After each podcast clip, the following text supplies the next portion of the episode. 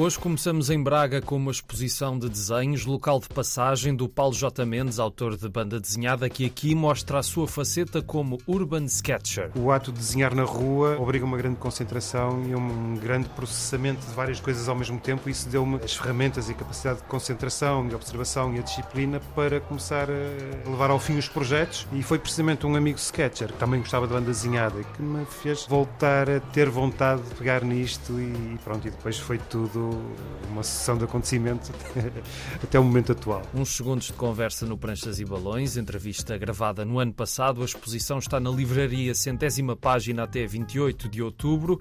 Começa hoje a Semana dos Palhaços, o International Clown Festival em Évora.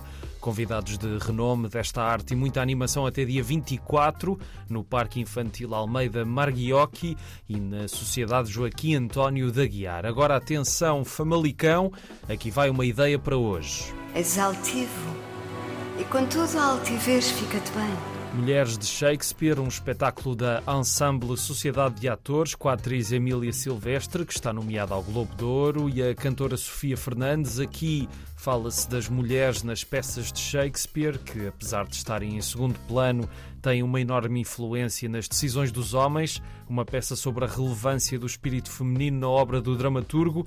Tem Emília Silvestre, então, a encarnar várias personagens. Estreia hoje às nove e meia na Casa das Artes de Famalicão. Fica até sábado e de 11 a 14 de outubro irá passar pelo Teatro Helena Sai Costa, no Porto.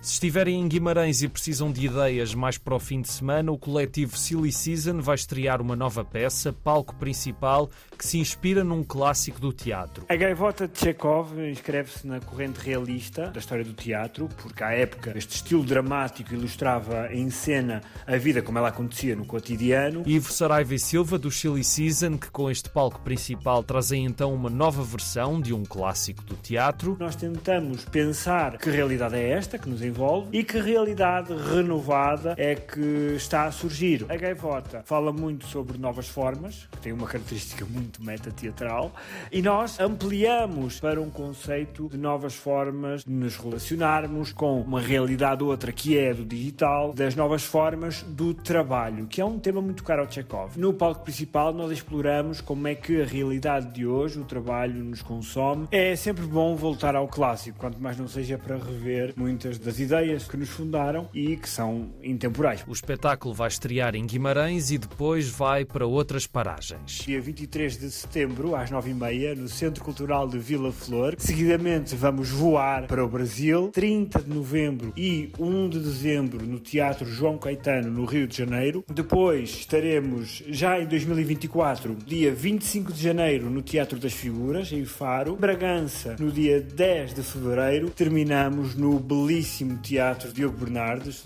Ponte Lima, no dia 16 de fevereiro. Continua a imersão cultural em Odmira, com música, teatro e outras ideias. Hoje é dia de Quintas no Quintal. Pedro Cheles vai atuar às nove e meia no Quintal da Música.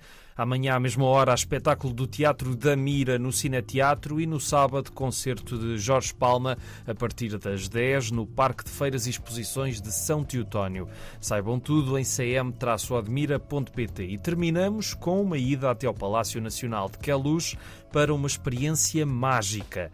É o que propõe o Magical Garden que tem o Aladino. É uma experiência imersiva e multissensorial que convida o público a vir conhecer o Jardim Novo do Palácio Nacional de Queluz luz e através de hologramas vão poder ficar a conhecer o nosso Aladdin, a princesa, o gênio. Temos também obras interativas, eh, várias instalações de videomapping numa das fachadas do palácio. Esta é a Filipa Luz, produtora do Magical Garden Aladdin Sintra e até quando é que se pode visitar esta experiência imersiva? Como temos recebido tão boa resposta por parte do público, optámos por prolongar esta experiência e agora podem nos visitar até o dia 30 de dezembro e ficar a conhecer esta viagem. Os bilhetes estão disponíveis no Esperamos aqui pela vossa visita para virem viajar pelo jardim com o nosso Aladdin. Bom, por hoje é tudo. Vou pôr-me no tapete mágico e volto amanhã.